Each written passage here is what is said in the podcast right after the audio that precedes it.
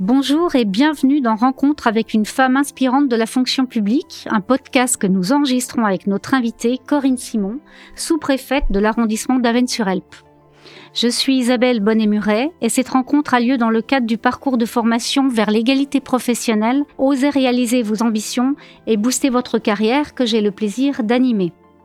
Yann Derlin, de l'Institut régional d'administration de Lille, va nous présenter en quelques mots ce parcours qui en est à sa troisième édition.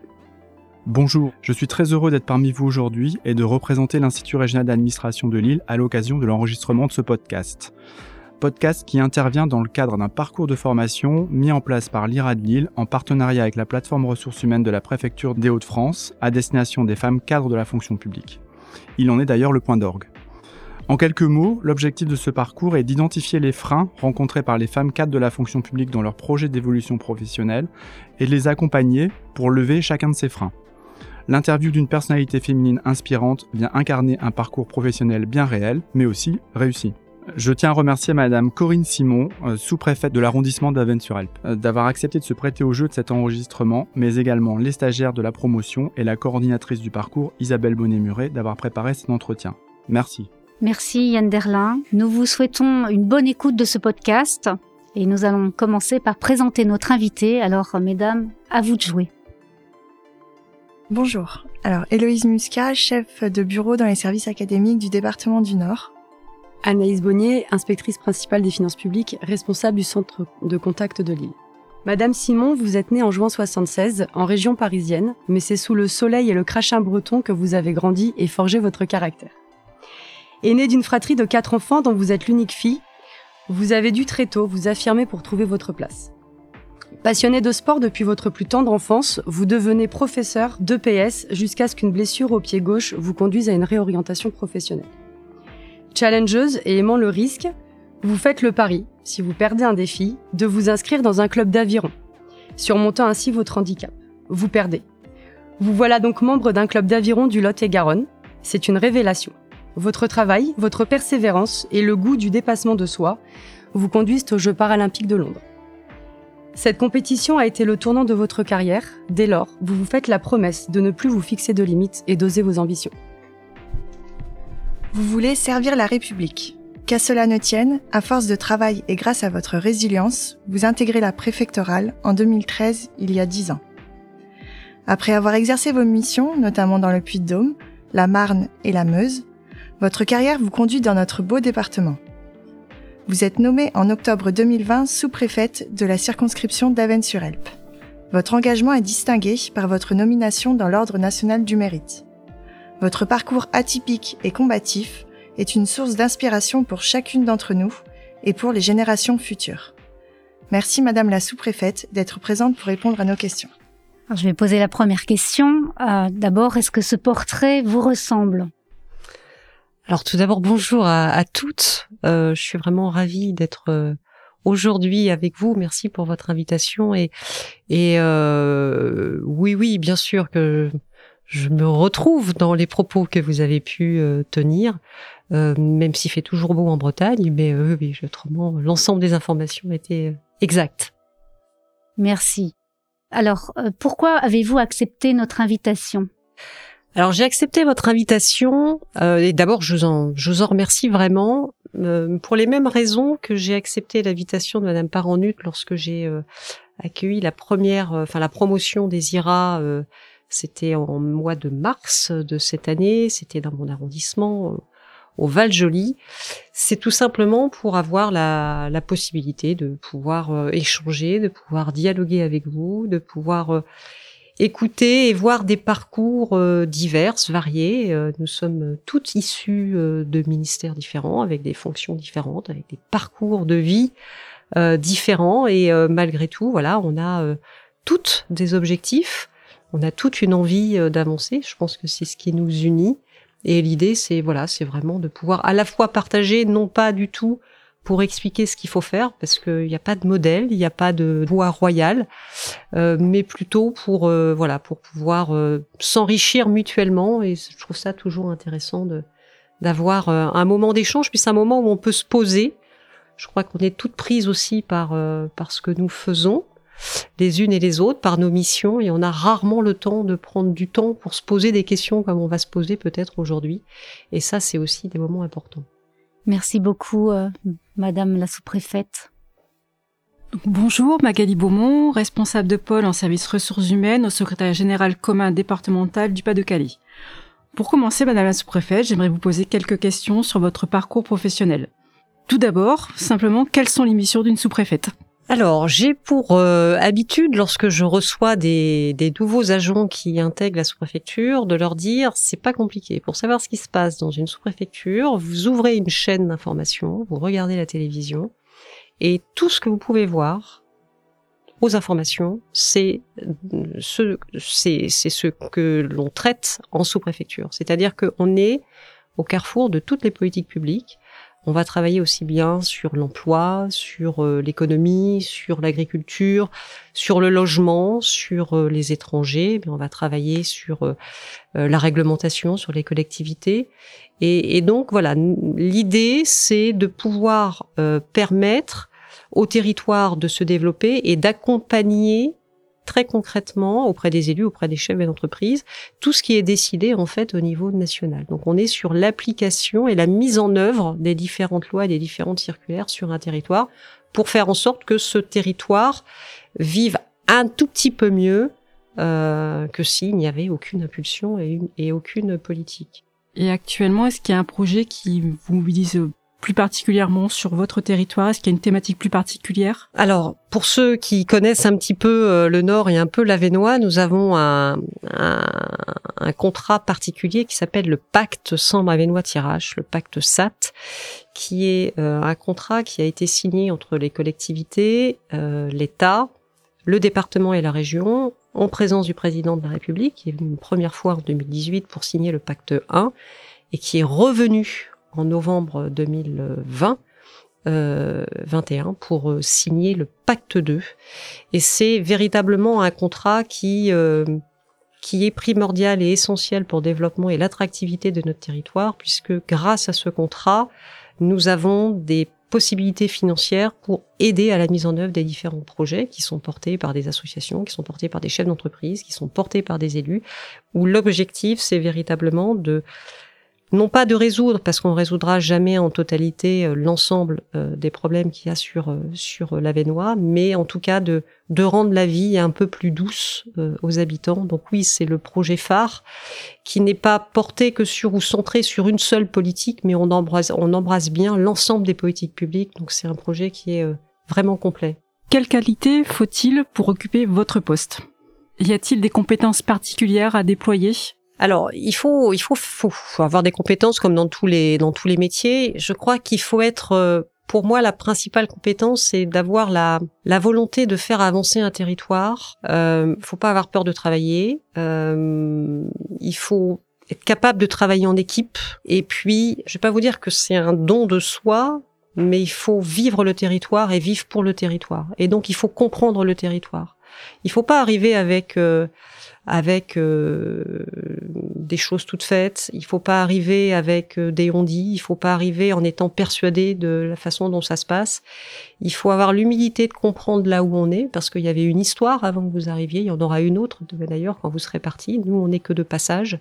Et donc l'idée, c'est que justement, vous soyez en capacité de pouvoir très rapidement comprendre euh, le territoire, comprendre les problématiques, comprendre les atouts, les richesses, mais aussi les problématiques, les difficultés, pour pouvoir mettre en œuvre des projets et justement faire avancer bah, le territoire. Donc il faut anticiper, il faut aller vite, il faut travailler en équipe, et puis euh, et puis faut, faut travailler. À quoi ressemble une journée euh, de sous-préfète? Est-ce qu'il y a une journée type? La journée commence tôt, elle se finit tard. euh, ça c'est la journée type. Après, ce qui est intéressant, euh, c'est que visible, enfin, en règle générale, on ne fait pas ce qu'on avait forcément prévu. Alors c'est encore plus vrai puisque vous avez différents types de sous-préfets. Hein. Vous avez le sous-préfet euh, d'arrondissement, c'est peut-être euh, la mission où on arrive à anticiper le plus de choses, avec un agenda qui change malgré tout toutes les semaines, mais qui peut être fixe sur une journée entière. Euh, mais vous avez par exemple le sous-préfet qui va être directeur de cabinet du préfet, où là il vit avec l'actualité et euh, il ne sait jamais ce qui va se passer dans la journée. Donc c'est un métier qui est euh, qui est vraiment riche et qui est passionnant. En tout cas, quand on aime l'imprévu, c'est sûr que quand on aime des choses qui sont euh, bordées, qui sont calées, qui sont euh, toujours les mêmes, si on aime savoir ce qui va se passer dans 15 jours, dans un mois, c'est peut-être pas un métier qu'il faut faire. Par contre, si vous êtes en capacité de vous dire peu importe le problème qui va se présenter ou peu importe la situation qui va arriver, eh bien, avec mes équipes, avec l'ensemble des personnes qui euh, m'entourent, eh bien, on arrivera à tout simplement répondre à la situation. Donc, c'est faire preuve, encore une fois, de disponibilité et d'adaptabilité en permanence. Donc, euh, voilà, on fait beaucoup de réunions, mais on va aussi beaucoup sur le terrain. Et un sous-préfet d'arrondissement, moi, je suis dans mon bureau le matin, de bonne heure, le soir, tard, mais le reste de la journée, il faut être sur le territoire. Parce que pour comprendre le territoire, il faut vivre auprès des gens. Il faut aller rencontrer les chefs d'entreprise. Il faut aller rencontrer les associations. Il faut vivre avec les élus. Il faut aller dans les collectivités. Quand vous avez un projet qui est déposé, si vous le regardez uniquement dans votre dossier, dans, votre bureau, un dossier, c'est un dossier. Il n'y a rien de pire qui ressemble à un dossier. Euh, par contre, quand vous allez sur le terrain et que vous essayez de comprendre ce qui s'est passé et que vous discutez avec les élus, avec les personnes, qui sont à l'origine de ce dossier, alors vous arrivez à comprendre les enjeux. Et euh, il y a beaucoup de choses qui prennent beaucoup de sens, qui prennent beaucoup de, de, de sens à ce moment-là. Et, et c'est ça qui est intéressant parce que vous avez une capacité dans ces cas-là de pouvoir agir. Dans cette journée qui commence donc très tôt, est-ce que vous avez une routine matinale en fait avant de débuter la journée? Alors, la première chose que je fais quand je me réveille, je mets les lunettes et je lis euh, sur mon téléphone le journal officiel. Enfin, je lis. Je regarde les nominations qu'il y a sur le journal officiel. C'est euh, un tic que j'ai depuis euh, que j'ai pris mon poste. Ça permet aussi de voir ce qui se passe dans le corps préfectoral, de voir aussi où sont les personnes que vous avez connues parce qu'au fil, au fil, du temps, on connaît aussi euh, beaucoup de monde. C'est la première chose effectivement que je fais, c'est de regarder euh, les nominations. Je regarde après euh, tout ce qui s'est passé en termes d'ordre public sur mon territoire, donc les rapports de, de, gendarmerie et de police. Et puis ensuite, voilà, c'est le petit déjeuner et et puis et puis la petite promenade avec le chien parce qu'il fait partie de la vie aussi et il faut s'en occuper et euh, voilà, on commence toutes les journées comme ça. Comment avez-vous accédé aux fonctions de sous-préfète? Alors, euh, moi, j'ai pas fait, euh, j'ai pas fait les grandes écoles, j'ai pas fait l'ENA, j'ai pas fait Sciences Po, j'ai pas fait euh, euh Polytechnique ou euh, Cagne, Hippocagne. j'ai une première partie de carrière à l'Éducation nationale où j'étais d'abord prof de PS parce que c'était c'était ma passion, c'était ce que je voulais faire depuis que j'étais toute petite. J'étais dans l'obligation, euh, ça a été évoqué bah, tout à l'heure, de, de, de, changer de carrière donc suite à, à une blessure euh, qui a eu des, des conséquences euh, irrémédiables et qui m'empêchait donc d'être prof de PS. Euh, j'ai donc été conseillère pédagogique d'abord départementale, puis j'ai passé le concours d'inspectrice de l'éducation nationale. Et euh, là, j'ai rencontré le sous-préfet euh, donc j'étais inspectrice notamment dans le Lot-et-Garonne et j'ai rencontré le sous-préfet de l'époque. Je ne connaissais absolument pas ce qu'était un sous-préfet. On a euh, créé des, liens, euh, voilà, de, sympathie. Et puis on a commencé à discuter euh, l'un et l'autre de, nos carrières, de nos missions. Et, c'est en l'écoutant que je me suis dit mais oui c'est ça que je veux faire. parce que à l'éducation nationale, donc j'étais inspectrice, donc c'est un peu comme un arrondissement. Vous avez une circonscription, vous avez, je devais avoir 300 euh, enseignants, donc beaucoup d'écoles à faire fonctionner. Mais quelque part, je n'avais qu'une politique publique qui était l'éducation. Et on s'aperçoit que si on veut régler les problèmes à l'éducation nationale, ou en tout cas si on veut aider, notamment les élèves à progresser, c'est pas uniquement au sein de l'éducation nationale qu'on y arrivera. Et euh, c'est un ministère qui, euh, c'est absolument pas une critique, hein, parce que je, je, je, dois beaucoup à l'éducation nationale, mais qui est pas le plus ouvert de tous les ministères. Et je m'apercevais que pour euh, essayer de résoudre des problèmes et mettre les gens autour d'une table, c'était pas évident quand on était euh, uniquement spécialisé dans une politique publique. C'est-à-dire que moi, j'avais pas la légitimité pour mettre autour d'une table la police, la gendarmerie, euh, les services de la cohésion sociale, parce que tout simplement, je n'avais pas de, de, de, de lien hiérarchique, ou j'avais pas l'autorité pour pouvoir le faire, en tout cas les missions pour pouvoir le faire. Euh, et lorsque j'ai discuté avec ce, ce sous-préfet, euh, qui m'expliquait un petit peu euh, tous les sujets qu'il pouvait rencontrer, euh, oui, j'ai vraiment trouvé ma vocation et j'ai longuement hésité, j'avais même refusé de le faire parce que justement j'avais pas fait l'ENA et parce que je me mettais cette barrière en disant t'as pas fait l'ENA donc euh, donc euh, tu n'y auras pas accès. Et en fait j'ai découvert qu'on pouvait rentrer dans le corps préfectoral par une autre voie qui est la voie du détachement. Euh, et c'est comme ça donc que je suis rentrée et c'est vraiment, euh, ça on pourra le voir après, grâce euh, grâce au sport et grâce à ce qui s'est passé en 2012 que j'ai osé franchir le pas de, de la voie du détachement. Donc je suis rentrée pour répondre à votre question qui était, ma réponse était un peu longue, mais pour répondre rapidement à votre question, je suis rentrée par la voie du détachement. Émilie Renoir, donc déléguée du préfet à la politique de la ville sur le territoire de Lens-Liévin. Euh, donc je vais poursuivre les, les questions relatives à votre parcours professionnel, si vous le permettez. Pourquoi avez-vous choisi le service public? Je pense que très honnêtement, le début de ma carrière, c'était pas un choix de, de choisir le service public. Voilà, c'était, euh, j'ai toujours été euh, passionnée par le sport et j'ai grandi par le sport, à travers le sport et, et avec le sport.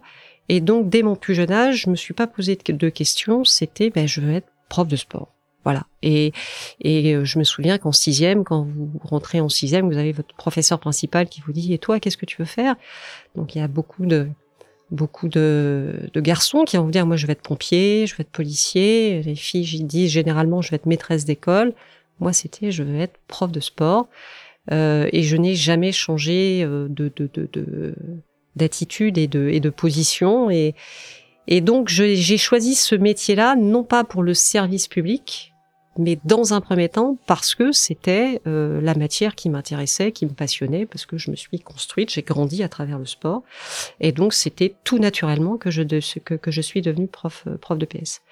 C'est après lorsque euh, j'étais dans l'obligation à un moment donné confrontée à la réalité quand j'ai dû m'arrêter parce que je ne pouvais plus être prof de PS suite à, l'accident que j'ai eu euh, là on se dit mais euh, qu'est-ce que je vais faire?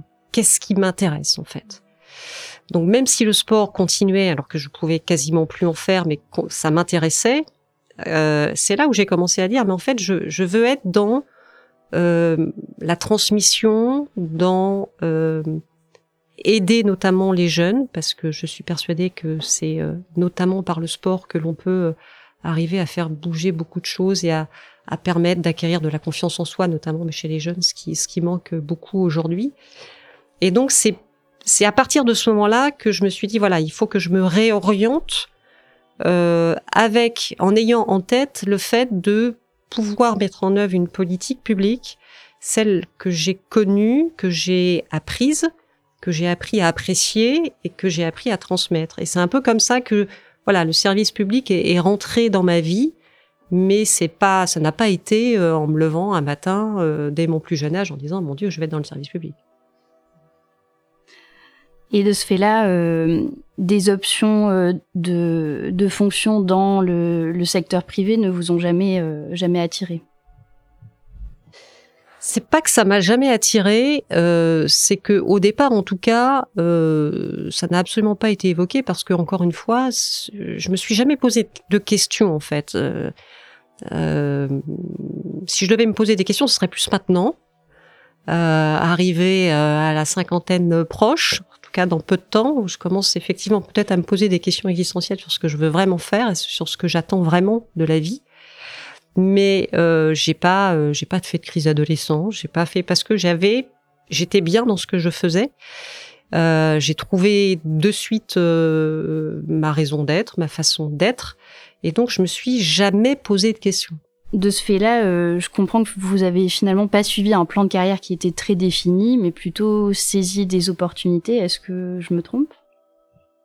Alors, mon plan de carrière au tout départ était bien tracé, c'est-à-dire que euh, je voulais être prof de PS, après euh, passer l'agrégation, et d'ailleurs j'ai eu mon CAPEPS euh, au bout de la cinquième année, très vite. Euh, un an après, je passais l'agrég. Euh, et après, c'était pour dire, ben, je veux ensuite être IIPR, donc inspecteur d'académie, inspecteur pédagogique régional, pour être inspectrice générale. Mais ça, c'était dès mon dès, ma rentrée en STAPS, c'est-à-dire c'est l'université qui prépare à la fonction de prof de PS. Ma, route était tracée. Donc là encore, il n'y avait pas de, il avait pas de question en fait à se poser. Et ce n'est que, encore une fois, parce qu'il y a eu cet incident de parcours qu'il a fallu réagir euh, en se disant ben maintenant euh, maintenant on fait quoi? Parce que la vie va être différente elle sera plus comme avant avec euh, toutes les difficultés hein, euh, qui vont qui vont avec avec l'acceptabilité aussi de ou, ou la non acceptabilité d'ailleurs donc le fait de dire bah, je veux dans un premier temps être conseillère pédagogique départementale en EPS, c'était pour rester dans l'EPS. Euh, et puis après, il y a eu ce sursaut de dire mais oui, mais j'ai toujours voulu être inspectrice, donc je serai plus inspectrice en EPS, mais je vais être inspectrice dans le premier degré. Et c'est là où j'ai basculé dans le premier degré, puisque moi j'étais prof dans le second degré. Donc quand vous êtes inspecteur de l'éducation nationale, vous allez inspecter l'ensemble des enseignants, mais dans l'ensemble des matières. Donc vous n'êtes plus uniquement en EPS, hein, vous allez les voir en français, en maths, en calcul, en écriture, en lecture, toutes les matières que vous pouvez avoir. Euh, et là, la voix semblait euh, repartir en disant, bah, je, voilà, je suis Yven, et puis bah, je vais être après IA, inspecteur d'académie, pour finalement arriver à mes fins, ce que je voulais au départ, c'est-à-dire être inspectrice générale. Et puis, bah, ma carrière semblait repartir sans se poser d'autres questions. Et puis, il y a eu cet épisode où j'ai, euh, malgré tout, j'avais toujours le sport derrière et, et c'est ça qui m'a poussé. Et mm, voilà, c'est parti d'un pari que j'ai perdu et comme j'ai horreur de perdre, je me suis inscrite à ce fameux euh, club d'aviron qui était juste en bas de chez moi. Et en fait, je me suis lancée très très vite là-dedans parce que euh, à l'époque, je n'acceptais pas ce qui s'était passé j'acceptais pas le handicap puisque j'ai un handicap aujourd'hui, j'ai une paralysie totale d'un pied. Euh, et en fait, dans le bateau, c'était le seul endroit où en fait j'étais comme tout le monde. Voilà. Donc il y avait plus ce poids du corps, il y avait plus ce handicap, c'était plus visible, même si ça me demandait une adaptation euh, dans le bateau. Euh, et, et, là, je me suis dit, mais c'est là où je veux être. Et donc, je suis passée d'un entraînement par semaine à deux, à tous les jours. Et puis, au bout d'un moment, euh, voilà, c'est le, le, goût de la compétition qui reprend. Et j'ai très vite percé. Et puis, euh, tellement percé qu'à un moment donné, voilà, euh, championne départementale, régionale, puis championne de France. Puis à un moment donné, on se dit, et pourquoi pas? Pourquoi pas l'équipe de France? Et, et, et, puis après vous y rentrez puis après vous dites et, pourquoi pas euh, une coupe du monde? Et puis après pourquoi pas une championne du monde? Et, et les jeux. Et donc évidemment, ça c'était pas prévu parce que c'est arrivé très très vite. Où j'ai eu la chance d'avoir pendant euh, un an une mise à disposition par l'éducation nationale euh, pour pouvoir m'entraîner, donc l'année euh, des Jeux. Et puis les Jeux s'arrêtent et, là je me fais une promesse euh, lors de la cérémonie de, de clôture, c'est que c'est ça qui a, qui a fait que j'ai accepté le handicap le handicap que j'avais, c'est ça qui a fait, qui m'a fait dire que, à partir de la cérémonie de clôture, ma vie serait vraiment différente. Ça sera plus la même. Je vais accepter ce qui s'est passé. La vie sera pas mieux ni moins bien. Elle sera juste autrement.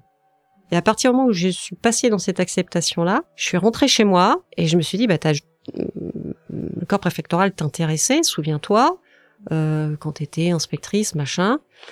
Je peux plus revenir et avoir la même vie qu'avant parce que quand vous avez vécu les jeux, euh, c'est une vie qui est tellement euh, et c'est un moment dans votre vie qui est tellement extraordinaire que je c'était pas possible pour moi de revenir inspectrice et de reprendre une vie euh, normale parce qu'elle avait été complètement anormale pendant plus de deux ans.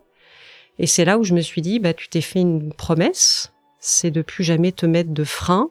Alors oui, j'ai pas fait l'ENA, oui, j'ai pas fait les grandes écoles. Bah c'est pas grave, on va tenter. Et là, pendant deux mois, j'ai acheté les bouquins de l'ENA. J'ai potassé nuit et jour parce que j'étais encore inspectrice hein, à l'époque. Et puis, euh, et puis je me suis présentée, donc j'ai envoyé un CV, je me suis présentée à l'oral et voilà, il y a eu des entretiens. Et puis on m'a appelé un 31 octobre pour me dire, bah écoutez, si vous êtes toujours intéressé, euh, voilà, permet d'avoir un poste euh, à Ambert dans le Puy-de-Dôme. Et puis c'était reparti. Et donc de ce fait, nouveau changement qui n'était pas forcément prévu deux mois avant les Jeux. Euh, et puis, euh, et puis ça fait dix ans que ça dure et voilà, j'ai enchaîné. Donc là, c'est mon cinquième poste. Euh, donc voilà, pour répondre à votre question, non, ça n'a pas été linéaire. Il y a eu des choix qui qui ont été imposés par certaines situations, et puis des occasions qui ont fait que, voilà, ma carrière a pris différentes tournures. Peut-être que si je m'étais jamais blessée, euh, j'aurais jamais fait les jeux, je serais peut-être pas inspectrice, euh, j'aurais peut-être pas été inspectrice, je serais peut-être pas sous-préfète aujourd'hui et je serais certainement pas devant vous. Donc voilà, c'est euh, le hasard de la vie qui a fait que la carrière est partie dans différentes dans différents horizons. Et de ce fait-là, alors vous avez déroulé euh, plusieurs petits fils, mais est-ce que vous pourriez dire qu'il y a un fil conducteur dans votre parcours? Et quel serait-il? S'il y a un fil conducteur, c'est euh, euh, c'est que j'ai jamais lâché en fait. Voilà, même quand ça a été euh, difficile, euh, j'ai jamais j'ai jamais baissé les bras et j'ai toujours essayé de rebondir, même si ça n'a pas été facile. Hein. Je dis pas que ça a été facile tous les matins en me levant, loin de là, mais d'ailleurs. Mais c'est l'envie de se dire, tu lâcheras pas et peu importe ce qui arrivera, il faut s'en sortir et il faut continuer. Et c'est ça, ouais, qui m'a qui m'a guidée et dans ma vie professionnelle, parce que mine de rien, je passe de prof du second degré à IEN dans le premier degré, ça n'a rien à voir. Enfin, pour ceux qui connaissent un peu l'éducation nationale, c'est deux mondes euh, totalement euh, différents. Et puis euh, et puis la préfectorale, alors ça n'a absolument rien à voir avec. euh, mais euh, voilà, l'idée c'est c'est véritablement de de pouvoir maintenant avoir le contrôle de ma vie et de faire ce que je veux faire et non pas qu'on m'emmène là où on aimerait bien m'emmener ou, ou alors où j'aurais pu aller tout simplement parce que la vie a fait que. Moi, je vais vous poser quelques questions concernant votre enfance, mais avant ça, j'ai juste une question. Est-ce qu'il vous arrive de vous dire que finalement votre accident a été une opportunité ou une chance? Enfin, je sais pas, le mot est peut-être maladroit, mais que finalement, grâce à cette euh, à cet accident de parcours, euh, ben vous avez une vie que vous auriez jamais envisagé d'avoir. Oui, complètement. Mais je vous réponds oui maintenant et aujourd'hui. Il y a quelque temps, euh, d'abord, j'en aurais jamais parlé. Euh, je vous aurais, je, ne vous aurais jamais laissé me poser la question parce que j'aurais jamais ouvert la porte. Euh, parce que pour moi, dans un premier temps, ça a été le déni parce que parce que ça veut dire que du jour au lendemain, vous vous euh, vous marchez plus comme tout le monde, vous courez plus, euh, vous faites plus ce que vous vous faites plus votre métier, c'est vous faites plus vos loisirs, votre passion, enfin tout ce qui faisait que vous étiez vous, c'est plus vous.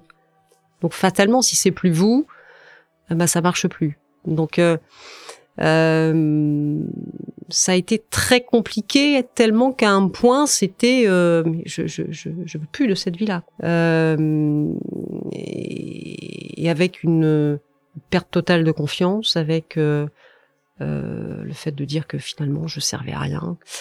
Et c'est vraiment c'est vraiment l'entrée en équipe de France et les jeux qui ont fait que. Et je pense que si j'avais pas eu cet accident alors que tout allait bien pour moi avant c'est-à-dire que euh, la voie était toute tracée, euh, je réussissais euh, brillamment, euh, le sport ça allait super bien. Je, je pense que j'aurais même pu être, j'aurais même pu être une personne euh, intransigeante et beaucoup plus éloignée des autres. Avec ce que j'ai vécu, qui a été très compliqué. Alors je me suis d'abord beaucoup isolée, mais euh, parce qu'il y a eu cette acceptation, même si c'est encore difficile et même si encore il y a, y a des moments, c'est des moments où vous avez un peu le moral en, en dedans, bah vous revenez sur des périodes qui n'étaient pas forcément très faciles. Euh, j'ai appris, euh, j'ai appris beaucoup de moi, mais j'ai appris aussi beaucoup des autres. J'ai appris à ne pas juger. J'ai appris que tout pouvait aller bien un jour et vraiment mal le, le, le lendemain ce qui m'a permis d'avoir certainement une bienveillance que je n'aurais pas eue, euh, je pense, si tout avait été bien, parce que j'aurais plutôt été dans l'intolérance, ne comprenant pas pourquoi certains s'arrêtaient, ou certains baissaient les bras, ou certains... Enfin, vous voyez, je sais pas si c'est très audible. Euh, donc, quelque part, alors, je vous dis pas que je revivrai la situation. Je la revivrai pas. Euh, mais finalement, oui, ça a été une chance. Ça a été une chance parce que parce que j'ai Ma vie aurait été différente, je sais pas, je serais peut-être inspectrice euh, générale aujourd'hui, j'en sais rien. Euh, mais j'aurais pas vécu ce que j'ai vécu et, euh, et très sincèrement, euh, je pense que j'aurais j'aurais pu être une, per- une personne assez hautaine, ouais. Et ça, j'aurais pas aimé. Quelle petite fille et quelle adolescente avez-vous été? Alors moi, j'ai trois frères. Je suis l'aînée. Euh, et euh, quelle petite fille j'étais? Euh, je jouais plus souvent au foot qu'à la poupée avec trois frères, forcément. Euh, j'ai tout de suite été dans le sport et dans la compétition. Euh, je suis rentrée euh, depuis l'âge de 4 ans, je voulais rentrer dans les clubs de sport. On, on rentre qu'à 6 ans. Et je crois que le plus beau cadeau d'anniversaire, c'est quand mes parents m'ont dit, bah ça y est, t'as 6 ans, on va pouvoir t'inscrire dans un club. Euh, et c'était pour moi, c'était toujours la compétition, c'était gagner. Voilà, je, mais je jouais à n'importe quoi, il fallait gagner. C'était, je peux pas vous expliquer pourquoi, alors que il n'y a pas de, il y a pas de grands sportifs euh, dans ma famille, même si euh, voilà, euh, mon père aimait bien faire du sport, mais mais euh, ma mère pas du tout, mais euh, mes frangins sont pas des sportifs du tout, mais euh, voilà, c'était euh, très très tôt le goût de la compétition aussi parce que j'ai eu des parents qui m'ont beaucoup poussé à l'école où il fallait toujours être première. Et puis quand j'étais deuxième c'était pas bien parce que j'étais pas première. Et quand j'étais première avec une moyenne inférieure à celle que j'avais eue avant la fois dernière c'était toujours pas bien. Donc je pense que c'est ça aussi qui m'a euh, qui m'a poussé à à être euh, à être euh, à toujours vouloir aller bah, de l'avant. Donc un peu casse-cou un peu peut-être garçon manqué j'en sais rien. Euh, mais euh, en tout cas euh, la joie de vivre et puis euh, et puis encore une fois euh, totalement épanouie. Parce que quand je disais que j'ai pas fait de crise bah, d'adolescence c'est vrai. Si on avait une affaire ce serait plus maintenant. Et justement, quel rôle a joué votre éducation, justement, euh, l'éducation que vos parents ont pu vous donner, et puis euh, effectivement le, le fait d'être dans une fratrie de quatre, dans la femme que vous êtes devenue aujourd'hui?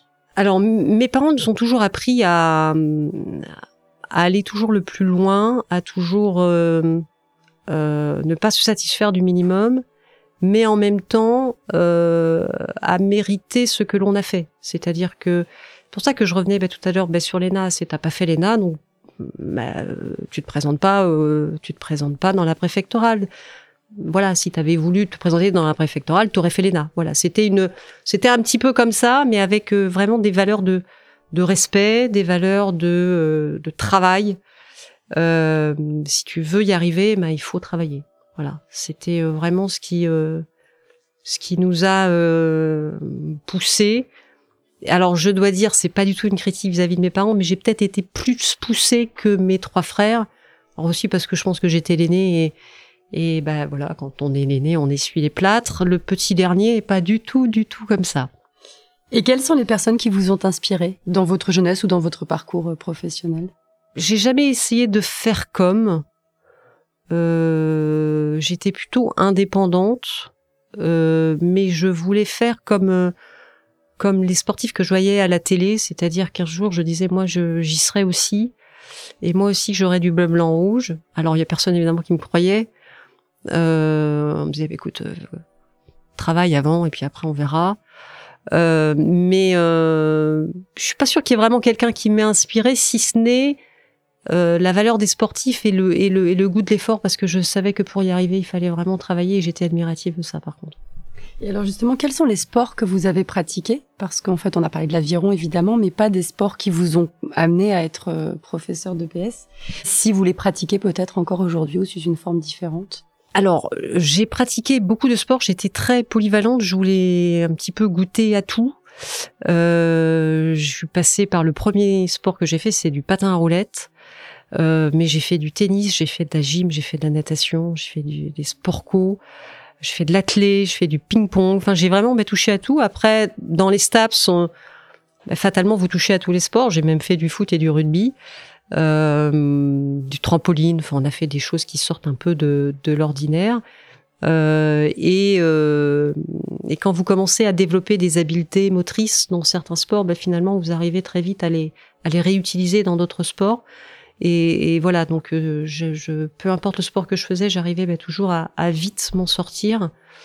Euh, donc oui, j'ai touché vraiment à tout. C'est vraiment l'aviron qui m'a permis d'aller euh, le plus loin dans les compétitions. J'ai fait plusieurs championnats de France dans d'autres dans d'autres sports, mais jamais euh, au point de rentrer en équipe de France. Euh, après, voilà, la- l'aviron c'est un sport qui est dur aussi et généralement, euh, voilà, c'est un sport que l'on peut faire quand on est un peu plus âgé aussi parce que ça demande, ça demande des, voilà, des, des, des des qualités musculaires qu'on n'a pas forcément quand on est très très jeune.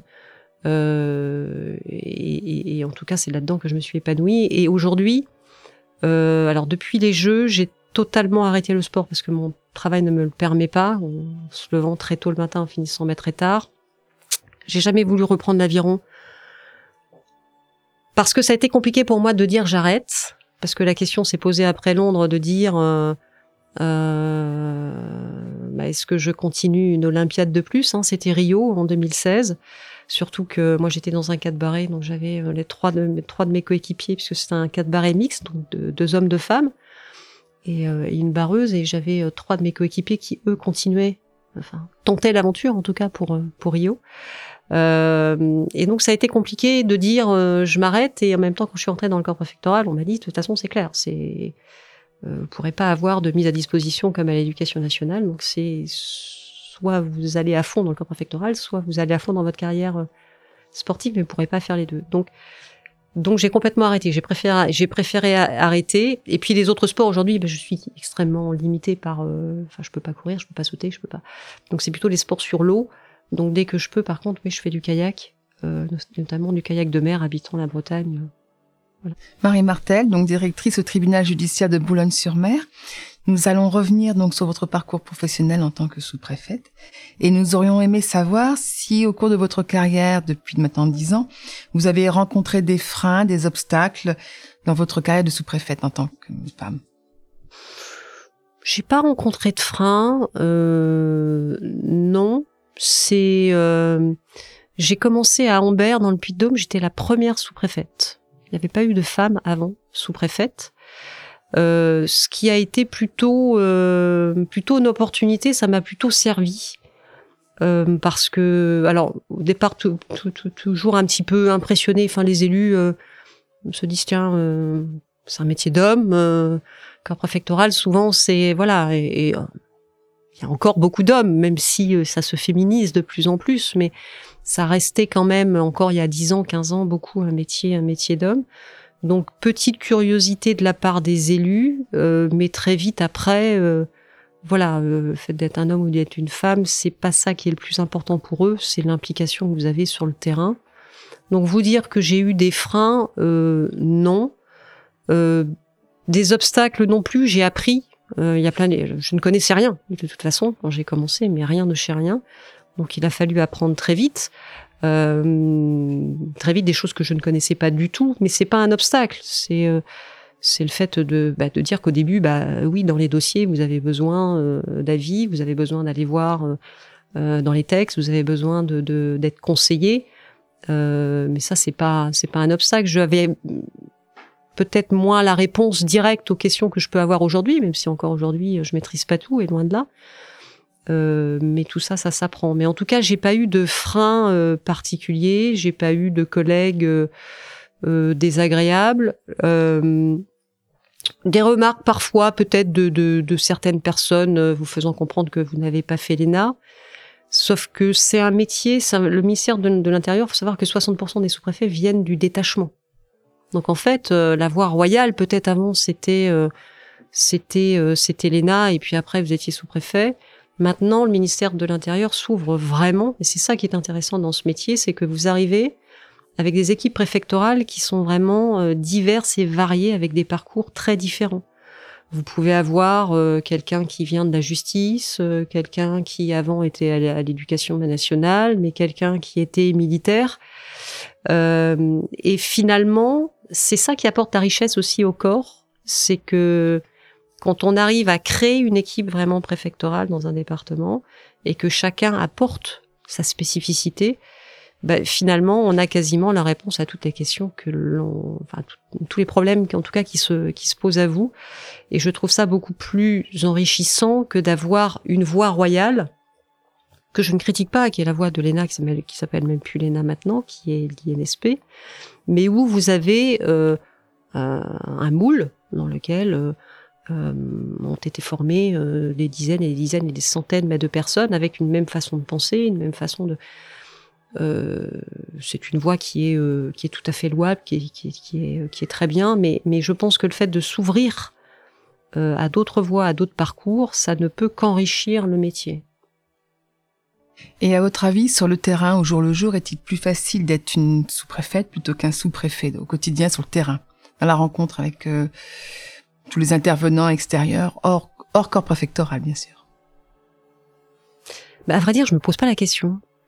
Parce que ce qui importe maintenant, encore une fois, c'est ce que vous donnez au territoire et ce que vous êtes en capacité d'apporter. Si vous arrivez à régler un problème d'un élu, si vous arrivez à lui faire avancer un dossier ou son dossier, que vous soyez un homme ou une femme, lui, ce qu'il veut, c'est que son dossier avance. Euh, et je dirais que euh, parfois, le fait d'être une femme permet euh, de couper cette guerre qui peut y avoir. Vous savez, cette guerre un peu masculine, euh, on joue un peu les coques, à savoir. Euh, vous arrivez à apprendre des choses de manière différente, c'est-à-dire avoir peut-être une approche différente où il n'y a peut-être pas la volonté de rentrer directement en confrontation en disant en gros. Euh, euh, oui, quand je prends cette image de combat de coq, c'est un peu ça c'est vous allez être, alors je vais pas vous dire plus subtil parce que ce serait très très désagréable euh, envers les collègues hommes, mais vous allez prendre les, les, choses d'une manière différente qui fait que finalement vous pouvez désamorcer beaucoup plus vite euh, des problèmes et casser des représentations et peut-être avoir finalement au niveau relationnel une approche beaucoup plus facilitée. En tout cas, moi, ça m'a jamais posé de problème et je me suis jamais dit. Et si tu si t'avais été un homme, comme je peux pas, je peux pas vous dire. Si j'avais été un homme, de toute façon, je serais jamais. J'ai, puis j'ai pas envie. Euh, mais euh, mais non, je me suis jamais posé cette question. Et j'ai pas l'impression. Euh, j'ai pas l'impression que en face on va moins me faire confiance parce que je suis une femme. Par contre, on va regarder votre parcours. C'est-à-dire que lorsque vous arrivez, Généralement, votre arrivée, elle est annoncée euh, quelques jours avant euh, dans la presse. Alors là, évidemment, tout le monde va sur Google. Euh, pas Facebooké parce que moi j'ai pas de Facebook, je sais même pas comment ça marche et je veux veux surtout pas savoir. mais voilà, on va regarder un petit peu ce que vous avez fait et évidemment plus vous cumulez d'expérience et plus les élus sont rassurés quand ils vous voient. Au départ, quand je suis arrivée, quand on disait oh, t'es prof de PS, c'est très éloignés quand même du milieu dans lequel je suis aujourd'hui. Et, ils ont raison de se poser des questions, mais finalement, euh, on va faire du sport avec elles, on va, et puis euh, et puis voilà. Puis je crois qu'après, euh, c'est le travail qui fait que vous les rassurez et il n'y a plus de différence. Et puis on n'est plus sur les métiers de représentation. Enfin, il y a 20 ans, il y a 30 ans, euh, sous-préfet était plus là pour voilà pour on recevait beaucoup, on allait beaucoup à l'extérieur. Euh, ce qu'on attend maintenant du corps, préfectoral, c'est vraiment de résoudre des problèmes et d'être, euh, pardonnez-moi, mais les deux mains dedans euh, pour pour essayer de tirer bah, les dossiers. Julie Dupage, responsable des ressources humaines au service administratif régional de la Cour d'appel de Douai. nous allons maintenant aborder les thèmes de la confiance et de l'ambition. Quelle est votre définition de la confiance en soi? La confiance en soi, c'est d'oser faire ce que vous voulez faire. Et pour ça, il faut, je pense qu'il faut déjà se sentir bien avec soi-même. Faut être bien dans sa tête et dans son corps pour avoir confiance en soi. Mais faut pas être, me semble-t-il, hein, peut-être que, et vous avez le droit de pas du tout partager ce que je vais dire, mais euh, euh, quand par exemple dans ma vie euh, personnelle ou familiale ça va pas, mauvaise nouvelle ou euh, j'ai beau maîtriser le sujet que je vais apporter, je vais je vais pas avoir confiance. Il y a, je vais pas le sentir, je vais pas être aussi disponible, et donc euh, les réponses que je vais apporter vont pas euh, vont pas mettre l'autre non plus en confiance. Je pense que pour avoir vraiment confiance en soi, il faut être bien euh, physiquement, faut être bien dans sa tête, faut être disponible, parce qu'une fois que vous avez tout ça et que vous vous dites, bah, je vois pas ce qui peut m'arrêter. À partir du moment où j'ai envie, quoi qu'il arrive, je baisserai pas les bras, je serai pas toute seule, euh, et je vois pas pourquoi je n'y arriverai pas. Et pour moi, la confiance, ben, c'est ça. C'est être en capacité ben, de dire, voilà, je veux aller là, je sais que ça va être compliqué, Je sais que je peux compter, c'est faire un petit peu un état des lieux sur ce que je suis en capacité de donner, sur ce que peut-être les, autres sont en capacité de m'apporter, sur comment je veux faire, est-ce que c'est le bon moment? Parce que je pense qu'on peut tout faire dans une vie, mais pas tout en même temps. Euh, et à partir du moment où tous ces, tous ces facteurs sont réunis, euh, après, je, je, je vois pas ce qui peut faire que vous n'y allez pas y arriver. Et donc, fatalement, oui, il faut de la confiance en soi. Mais c'est dur à caractériser. Savoir à partir de quand on a vraiment confiance en soi. Et puis, on a aussi confiance en soi par rapport à l'image de ce que nous renvoient les autres. C'est-à-dire que dans une réunion comme celle-là, si quand je parle, il euh, y, en, y, en a qui font... Euh... Bah, fatalement, je vais me poser des questions. Je vais me dire, mais euh, ça les intéresse pas, elles sont pas d'accord, elles sont pas. Alors, ça veut pas dire qu'il faut toujours dire oui, hein. mais vous, voyez ce que je veux dire? La, réponse de l'autre ou le comportement bah, de l'autre va faire aussi que le fait de savoir que, par exemple, je réponds à votre question et que finalement il euh, y a plutôt un consensus général qui se dégage, je vais me dire euh, peut-être que je suis dans les attentes que l'on a de moi à ce moment-là et ça va me donner plus confiance. Si euh, je vois que des personnes qui me posent pas de questions ou alors des questions vraiment hyper fermées ou personnes qui sont pas souriantes, des personnes et, et qui m'écoutent pas ou qui sont sur leur téléphone ou qui vont faire autre chose, je vais me dire tiens je les intéresse pas et donc, de ce fait, en tout cas pour moi, peut-être pas pour tout le monde, mais pour moi, ça va me, me, me questionner et je peux perdre pied. Enfin, je peux perdre pied. En tout cas, je ne serai pas aussi à l'aise. Et donc, il y a ce manque de confiance qui va, qui va certainement arriver et qui m'empêchera d'aller plus loin. Donc, si je vous demande quel est votre niveau de confiance sur une échelle de 1 à 5, elle va varier. Il va, il va varier euh, des selon les, des, enfin, en fonction des circonstances dans lesquelles vous êtes, en fait.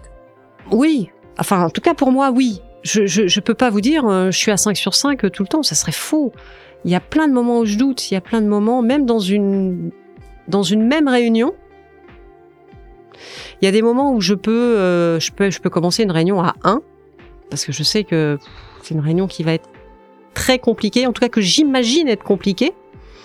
Puis finalement, vous savez pas pourquoi. Euh, Peut-être que la réaction d'une personne, le comportement d'une autre, euh, va faire que euh, bah, il y avait un truc qui se passe que vous n'aviez pas forcément envisagé, puis finalement vous avez de l'adhésion, et puis finalement l'adhésion fait que les personnes participent, puis on finit par trouver une solution, puis oui, vous avez donc le sentiment de confiance qui remonte.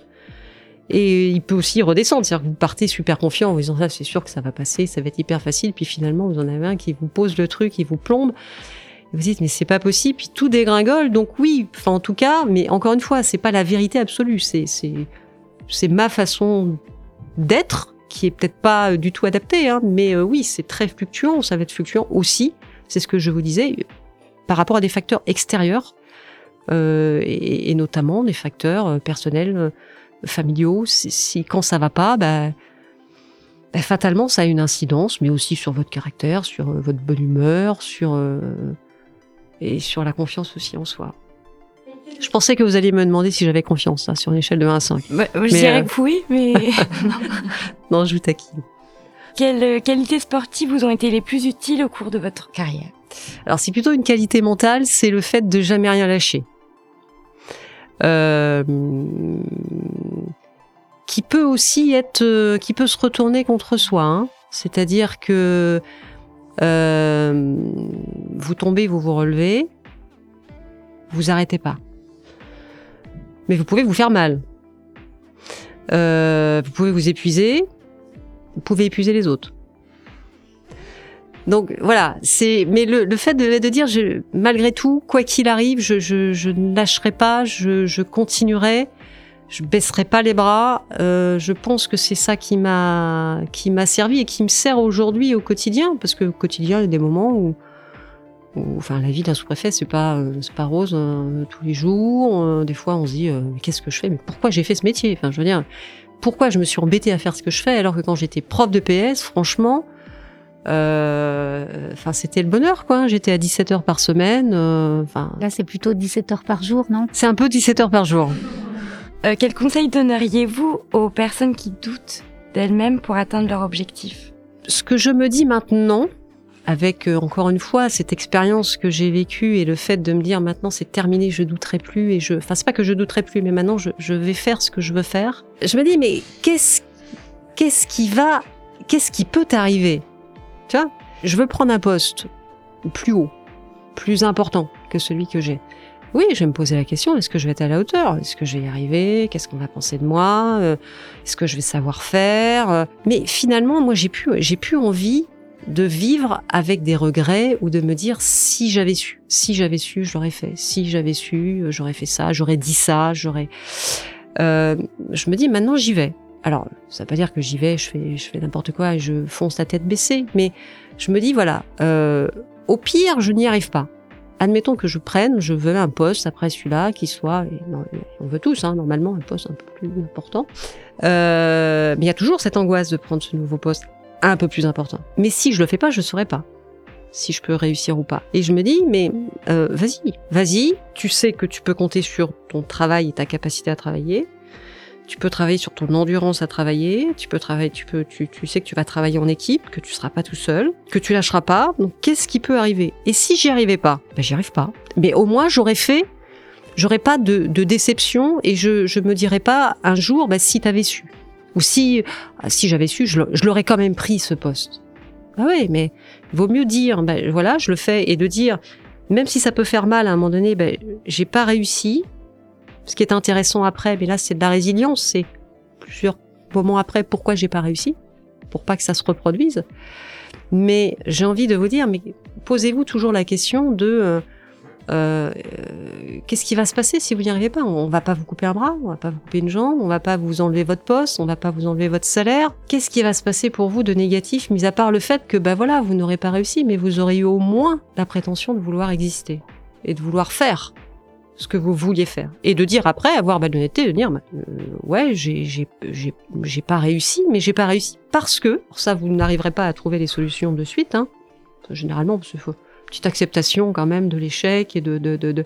mais après euh, ça mûrit puis après vous finissez par comprendre pourquoi vous n'avez pas réussi et ça vous aide après dans le prochain projet que vous aurez. En tout cas, c'est ma façon de c'est ma façon de réfléchir maintenant qui est encore une fois qu'assez récente parce que avant avant tout ça, j'étais effectivement euh, très euh, très en retrait en me disant euh, et si je n'y arrive pas, vous voyez, c'est un peu comme on en discutait un petit peu ensemble quand on quand on s'est présenté, c'est un peu comme à l'école. Les élèves français, quand ils passent des évaluations, les évaluations de PISA ou de Pearls en français et en mathématiques, la spécificité des élèves français par rapport aux autres élèves des autres pays, c'est que quand ils savent pas, ils, ils ne répondent pas. Ils préfèrent ne pas répondre plutôt que de se tromper. C'est-à-dire que dès notre plus jeune enfance et dans le système scolaire, et encore une fois, c'est pas une critique du, système scolaire, mais c'est comme ça, la place de l'échec, la, la place de l'erreur, en fait, il n'y a pas de place à l'erreur. Et donc, on préfère ne pas faire pour ne pas se tromper. On préfère ne pas répondre à une question plutôt que éventuellement d'avoir bon. Bah oui, mais si jamais j'ai faux. Oui, mais si jamais t'as bon. Et ça, je pense qu'on on nous l'inculque, mais depuis le plus jeune âge. On recherche pas et on met pas en avant ce que l'on sait, on va mettre en avant ce que l'on sait pas. Quand vous faites une dictée, quand les gamins, pour certains c'est un peu, un peu récent, pour d'autres un peu moins récent, quand on fait des dictées et que vous avez un 15 sur 20, on n'évalue pas ce que vous savez. On évalue le nombre d'erreurs que vous avez fait. Et donc, on- c'est un échec, en fait. On évalue votre échec, votre taux d'échec. Il est, il est grand ou il est fort, selon la note que vous avez. Euh, mais, euh, et tout ça, euh, quand, quand j'étais inspectrice et que je corrigeais les, moi, je corrigeais les épreuves de, maths, donc des futurs professeurs des écoles qui se présentaient, et on avait un barème de notes. Et en fait, on, avait, euh, on devait, on devait mettre jusqu'à moins 1 ou moins 2 quand il y avait des fautes d'orthographe. Euh, on devait mettre euh, moins 1 quand le théorème de machin n'était pas évoqué. Vous voyez? C'est-à-dire qu'on évalue, on donnait pas des points par rapport à ce que savait le candidat, on enlevait des points par rapport à ce qui mettait pas. Euh, et c'est cette place-là, cette place de l'erreur qui, parce que on nous apprend qu'il faut pas se tromper, que l'erreur n'est pas bonne, bah, quelque part dans la vie après d'adulte, dans la vie professionnelle, euh, eh ben on a cette même peur. Je tente pas tel concours ou je tente pas tel poste parce que on sait jamais si jamais je me trompais et si jamais c'était pas la bonne voie. Bah oui, bah si c'est pas la bonne voie, bah c'est pas grave. Vous retournerez là où vous étiez avant. Enfin, vous voyez, c'est. Je pense qu'il faut beaucoup relativiser et je pense qu'on se met beaucoup de barrières on se met beaucoup d'obstacles soi-même et que notre plus grand ennemi parfois c'est nous-mêmes. Euh, et, et, et d'où la confiance en soi, ça, re, enfin, la boucle est bouclée. C'est-à-dire que si vous avez confiance en vous, justement, vous vous repoussez cette limite-là et ça vous permet peut-être d'avoir euh, une ouverture d'esprit un peu plus importante. Euh, quelle est votre définition de l'ambition? Alors l'ambition, c'est pas de la prétention. Je donne un exemple. Moi, j'ai l'ambition d'être préfète. Je prétends pas avoir la capacité d'être préfète. Si on estime qu'à un moment donné, je n'ai pas les capacités d'être préfète, bah, je ne serai pas préfète. Mais mon objectif, l'objectif que je me fixe aujourd'hui, quand j'ai commencé dans le corps préfectoral, c'était bah, déjà de passer bah, mon premier poste. Hein. Mais déjà en tête, euh, voilà, c'était euh, bon, je travaille pas pour travailler. Je pense qu'il y a personne ici autour de la table qui euh, qui passe des heures et des heures et des heures parce que parce qu'il faut passer des heures, des heures et des heures. On a tous plein plein de choses à faire. Donc on a tous plus ou moins, de façon avouée ou inavouée, euh, des rêves ou des ambitions ou des choses en tête. D'ailleurs, si vous êtes là aujourd'hui, c'est pas parce que vous savez pas quoi faire. C'est pas parce qu'on vous y a forcé. C'est parce que quelque part vous attendez soit parce que c'est très concret dans votre tête, vous le savez, soit parce que vous savez pas trop, soit parce que vous voulez pas avouer à tout le monde, ou parfois vous avouez à vous-même, mais c'est c'est normal. Donc euh, l'ambition pour moi, c'est de toujours vouloir aller plus loin, mais surtout aller plus loin dans ce que vous, vous acceptez de faire avec les limites que vous vous imposez aussi de faire. C'est-à-dire que je veux être préfète, mais je n'accepterai pas l'intolérable pour être préfète. Je rebondis sur votre propos, vous dites que vous avez l'ambition d'être préfète. Est-ce que, euh, en vous rasant le matin, pour reprendre une célèbre expression, vous avez d'autres ambitions que celle d'être préfète? Est-ce qu'il y a d'autres choses qui vous animent? Comment vous dire? Je, je, J'ai un fonctionnement peut-être un peu particulier euh, qui peut ne pas être partagé. Je... je vous voyez, quand j'étais, euh, je refais juste un petit bond en arrière, puis je répondrai à votre question. Quand j'étais euh, en équipe de France et que on s'est qualifié pour les Jeux, il n'y avait plus rien d'autre qui comptait pour moi. Je me levais pour être prêt, pour être, euh, pour faire les Jeux, et je me couchais pour aller faire les Jeux, et, et, et je n'avais aucune autre ambition parce que j'étais incapable d'avoir une autre ambition parce que j'étais tellement absorbée par ce que je faisais que je ne pouvais pas regarder ailleurs. Euh, il y a encore quelques temps, quand j'étais sous-préfète, c'était euh, j'ai cette ambition d'être préfète. Et donc je, je, je me lève pour euh, être préfète et quand je me couche, je suis fatiguée, mais je sais que c'est pour être préfète et que j'ai avancé d'un quart de millimètre dans la journée qui m'emmène vers le but ultime. Euh, Aujourd'hui, parce que, euh, alors je suis pas plus vieille que ma grand-mère, mais j'ai 47 ans, j'ai encore, euh, avec l'âge de la retraite, maintenant une petite vingtaine d'années à travailler je me dis, mais il y avait peut-être un peu plus de recul sur la vie. Qu'est-ce que tu veux faire vraiment? Qu'est-ce qui compte vraiment, au fond? Et c'est là où, oui, je me pose beaucoup plus de questions maintenant. Parce que finalement, euh, euh, je passe énormément de temps dans mon travail. Tellement que je vois pas beaucoup ma famille, je vois très peu mes amis, euh, parce qu'il y a des choix à faire. Parce qu'à un moment donné, voilà, je suis entre. Je pense qu'il y a plein de personnes qui sont dans cette dans cette configuration-là aujourd'hui. Je suis entre 70 et 80 heures par, par semaine. Euh, j'ai pas le temps. Pas le temps. Moi, ma famille, elle est à 750 km. Si je veux y retourner, je peux, je peux pas y aller un week-end. Euh, c'est pas possible. Euh, donc voilà, j'ai fait des choix de vie. Et aujourd'hui, je me questionne sur vraiment, vraiment mes choix de vie parce que euh, parce que les situations évoluent, parce que la situation familiale évolue, parce que vous dites mais ouais finalement euh, tout ça pour ça, tout ça pourquoi Et après qu'est-ce qu'on fait? Euh, Ouais donc c'est peut-être je sais pas l'âge qui veut ça ou la période qui veut que euh, je me pose beaucoup de questions. Est-ce que on peut euh, est-ce qu'on peut continuer à, à viser l'excellence euh, tout en se conservant quand même un minima un, une vie privée, une vie familiale ou euh, et, et, ça, c'est oui des questions qui aujourd'hui euh, me, me taraudent beaucoup et je n'ai pas la réponse. Donc, Sabine Lardillet, je suis responsable du pôle ressources humaines à l'Adréal des Hauts-de-France. Je vous propose maintenant d'aborder justement le sujet de la conciliation de votre vie personnelle avec euh, votre vie professionnelle. Votre ascension a-t-elle nécessité des sacrifices? Oui. Euh, oui, ça, va, ça a valu mon couple, ouais parce que euh, parce que sous préfet vous vous bougez entre euh, tous les deux à trois ans euh, et deux à trois ans ça va vite euh, et que euh,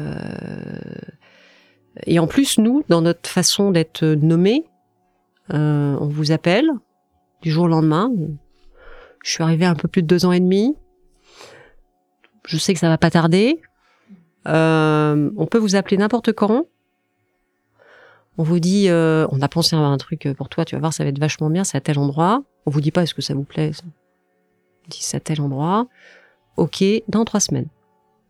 Alors, quand vous êtes euh, en couple avec des enfants, bah, soit tout le monde suit, hein, c'est comme si vous rentriez chez vous, puis ce soir vous dites, euh, tiens mon chéri, dans trois semaines on est on est à Marseille. Ouais, super. Euh, tu fais quoi? Tu viens Tu viens pas? Euh, Tu peux venir? Comment on fait avec les enfants? Enfin, oui, c'est c'est compliqué. Moi, il se trouve que j'ai pas d'enfants, mais c'est poser cette question-là dans mon couple où il faut que l'autre suive. Et ça reste quand même malgré tout, c'est pas dans ce milieu-là, mais ça reste encore. on est dans une société encore très euh, très caricaturale, c'est-à-dire que autant euh, on comprend facilement que la femme suive la carrière de euh, du mari, et d'ailleurs on retrouve beaucoup de femmes sous-préfets et de femmes préfètes à la maison, ou alors beaucoup de célibat géographique, parce que soit on a des femmes qui veulent pas suivre leur conjoint parce qu'elles veulent aussi s'épanouir dans leur métier, et donc on est sur du célibat géographique, soit elles suivent, et euh, alors soit elles ont la chance d'avoir un travail où vous pouvez euh, travailler de chez vous, etc. Mais enfin, c'est pas donné à tout le monde, c'est pas sur tous les postes. Par contre, l'inverse est beaucoup plus compliqué. Je, je connais peu euh, d'hommes qui suivent euh, leurs femmes euh, en disant mais c'est pas grave chérie, je vais m'occuper des enfants, je t'en prie, va travailler, je ferai à manger. Mais c'est très compliqué, oui, pour euh, pour asseoir une vie familiale posée. Ça veut pas dire que c'est impossible. Hein. Euh, Moi, j'ai des j'ai des collègues qui euh, on n'est pas tous célibataires et en célibat mais géographique hein, dans le corps préfectoral, je, vous rassure. Mais euh, il y a dans quelques situations, oui, des, des des, couples qui peuvent ne pas tenir parce que bah, il faut que les deux euh, arrivent à, pouvoir bouger généralement en même temps. Même si maintenant au ministère de l'Intérieur il y a beaucoup d'efforts qui sont faits hein, pour essayer de d'avoir des mutations au moins dans la même région euh, deux fois deux fois deux fois de suite, ce qui veut dire que pendant 4-5 ans bah, vous arrivez dans la même région. Mais enfin, prenez la région Hauts-de-France, euh, c'est grand hein, la région de France. Hein. Euh, c'est pas dire que, parce que vous êtes euh, dans la même région, vous allez rentrer tous les tous les jours. Donc oui, c'est c'est un des un des points euh, sur lesquels il faut vraiment réfléchir quand on embrasse cette carrière-là.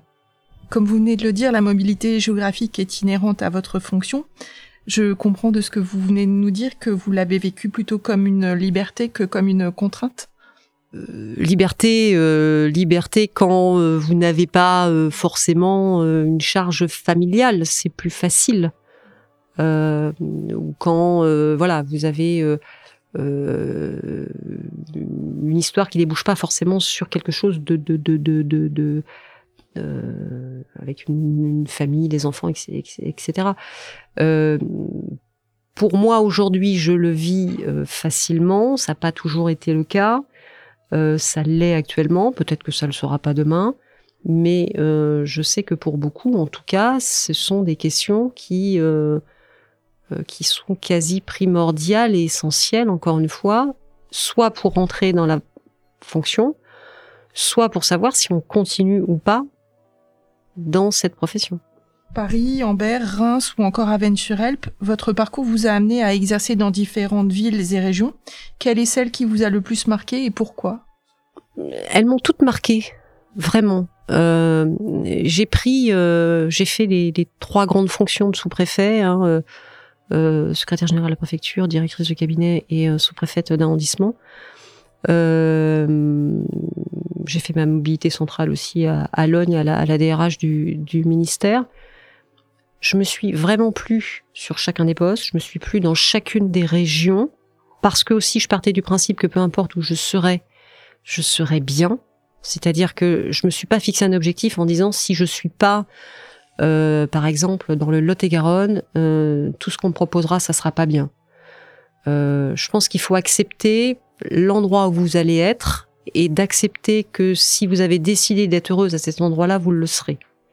Et que si vous vivez, avec l'idée bah, de dire je suis pas dans la région que je souhaitais, donc forcément c'est pas bien, alors vous allez mal vivre le poste. Et finalement, on s'aperçoit que toutes les régions sont belles en France, même si c'est la, Bretagne qui est la région la plus belle. Mais toutes les régions sont belles. Euh, et peu importe, en tout cas c'est dans ma philosophie de vie, peu importe où je suis, où j'ai été, où je suis aujourd'hui, où je serai, euh, il faut être bien dans sa tête. Et pour être bien dans sa tête, il faut accepter là où vous êtes. Après, euh, j'ai aimé mes postes, mais de, pour des raisons différentes, parce que les missions étaient euh, différentes.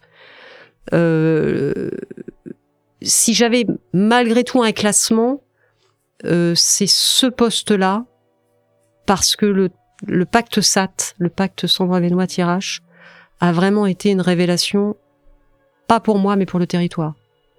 Et que je sais, alors l'idée c'est qu'on ait un pacte 3, euh, et on va y travailler, mais euh, je sais que ça, ça va marquer le territoire pour les années qui viennent.